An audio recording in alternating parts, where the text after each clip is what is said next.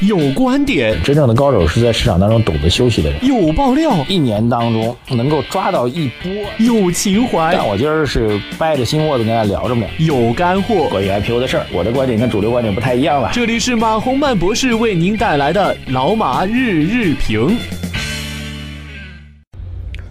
好，各位老马日评听众朋友们，大家早上好。二零一七年的十一月十号啊，星期五。我们感谢理财魔方冠名老马日日评，下载理财魔方的 APP，专业资产配置，一键投资全球。今天是本周的最后一个交易日了，呃，据说今天对于很多有网购习惯的人来说，今天晚上是不眠夜是吧？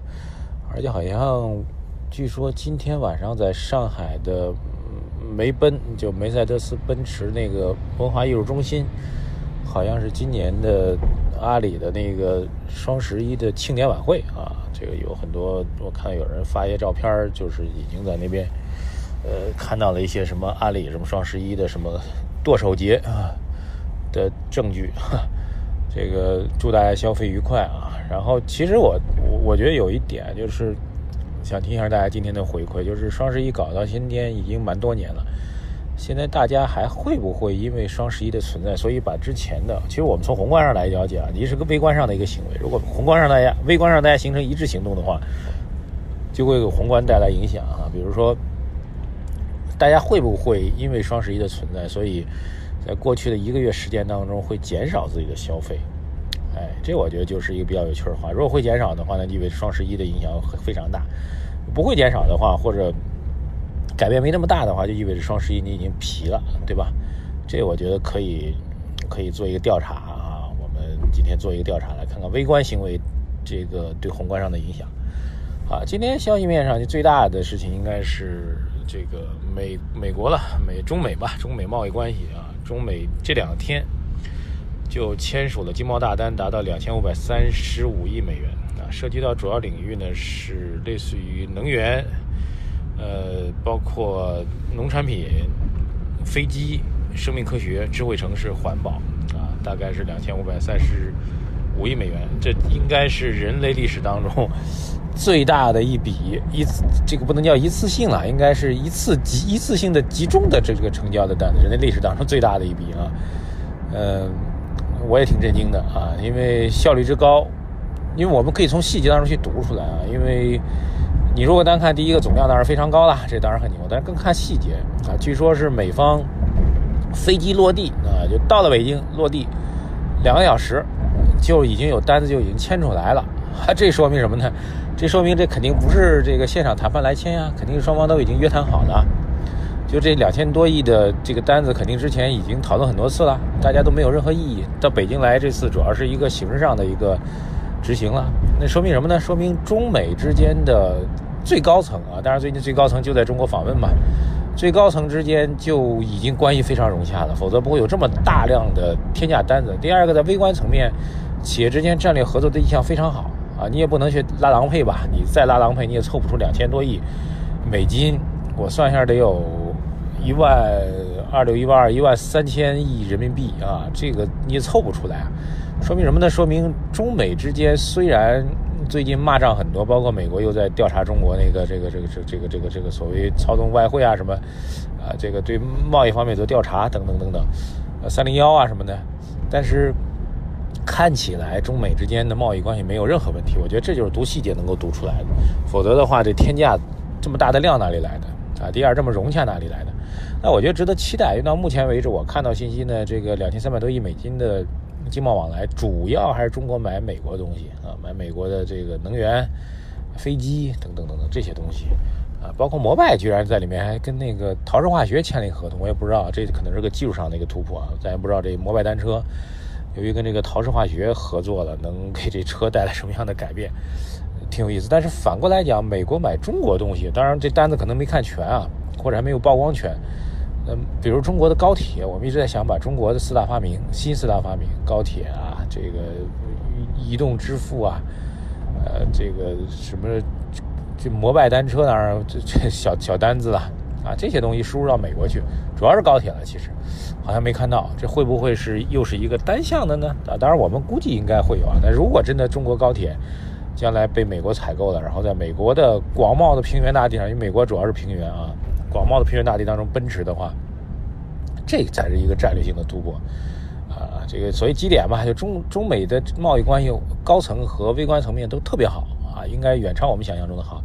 特朗普担任美国总统之后，嘴头嘴头上虽然有搅局的意向，但实际当中没有任何搅局的结果和实质的行动，这是第一点。第二点，对于中国来说，我们大单采购美国，这是历史惯例。但是，美国能不能大单采购中国呢？这是我们继续要观察的一个事儿。总来说，从国际经贸环境来讲，确实是好预期的啊。这是今天聊的第一个事情。第二事呢，是昨天晚上就是 出来的。这个我看很多财经媒体晚上推的啊，基本上都跟跟这一条，就是赵薇跟那个她老公叫什么黄什么龙，好像是对吧？两口子然后被处罚了，被处罚是五年证券市场禁入。这事情。既正常又意外，为什么呢？因为大家知道之前那个赵薇那那个要收购啊，就是当然现在细节已经很清楚了。赵薇同志自己拿出来六千万现金，然后撬动了三十多个亿，六千多万，然后借了三十多个亿，借三十多个亿，然后去收上市公司万家文化的这个控股权，百分之三十的控股权。哎呦，这个消息绝对是，这就是炒股炒大发了的人的野心啊！这个你自己买个弄个杠放杠杆。去买只个股，大家都能理解。但您这杠杆放了五十多倍的杠杆，然后去买上市公司的控股权，这就猛了。当然，这消息出来之后，这个股价是上蹿下跳嘛，对吧？然后证监部门反应还是比较快的，立马就查出来，或者立马发出的调查函，说你这钱哪里来的？看 这。这赵薇这边也挺挺挺挺挺没撒谎哈，挺真实，就说我们这钱是借的。哎呦，这就是这就完全不懂资本市场的人在操纵资本市场啊，这个必须要处罚。当然，最终结果肯定是第一步之前是把这个交易给撤销掉了，交易首先黄了，然后股价是跌得一塌糊涂。虽然业绩还不错，但是业绩三三季度还增长了啊，就但是股价持续下跌，给投资人造成巨大损失了。那。大家当时都觉得赵薇两口子可能没事了，这个是市场当中当时其实有意义的。但随着时间推移都忘了啊，这个中炒股的人都容易健忘嘛。然后没想到过了这几个月之后，突然又对两口子开始进行处罚啊。当然，另外一个说法说他借钱的这个公司就是他真正的背后的金主，有可能是资本市场当中一个一直是比较敏感的一个一个一个子体系了。这个我们。不方便直接说他名字，我们就说英文名字啊，那就是 Tomorrow 啊，这样一个体系啊。据说 Tomorrow 系的这个主要控制人之前也曾经被调查嘛，但是结果一直没出来。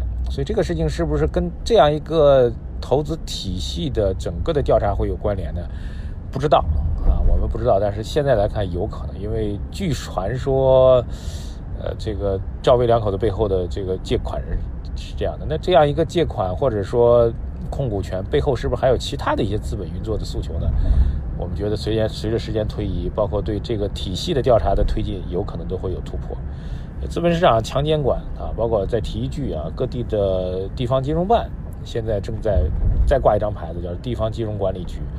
从办到局，应该意味着实质性的行政权力会进一步的强化。对。所以微观上的强监管依然会继续当中。宏观方面，中美经贸关系创造了比较好的一个大的外贸环境。昨天指数之所以能够打上去，和这个中美之间大单突然放出来这么多还是有密切关系的。很多上市公司的股价是应声大涨、涨停或者暴涨。今天我们继续看看啊，这个大单效应能不能继续发挥出来？特别期待啊！我其实个人期待啊，就是中国高铁能够卖给老美，然后让中国的高铁板块在 A 股上走一走。我倒觉得还是本人的一个积极期待。节目最后呢，还是推荐一下我们最近合作比较多的理财魔方。那么截止到三十一号，十月以来的理财魔方上涨是达到百分之二点八五，折合年化收益率达到百分之四十，而同期的上证指数上涨是百分之一点三三，理财魔方的收益率比指数高出百分之一百一十四，稳稳的跑赢了大盘。而且理财魔方的每笔投资在基金公司官网都可查询，安全放心。啊，谢谢大家。今天这个声音比较嘈杂，因为我们一大早就坐着车去去工作，对，所以在车上录制的节目啊，希望大家能够理解。谢谢大家。周五了啊，这个大家参与一下我们这个双十一调查吧，然后在我们微信公众号后台多多的留言、点赞、转发，希望听到您的声音和看法。谢谢大家，祝您双十一剁手节快乐，再见。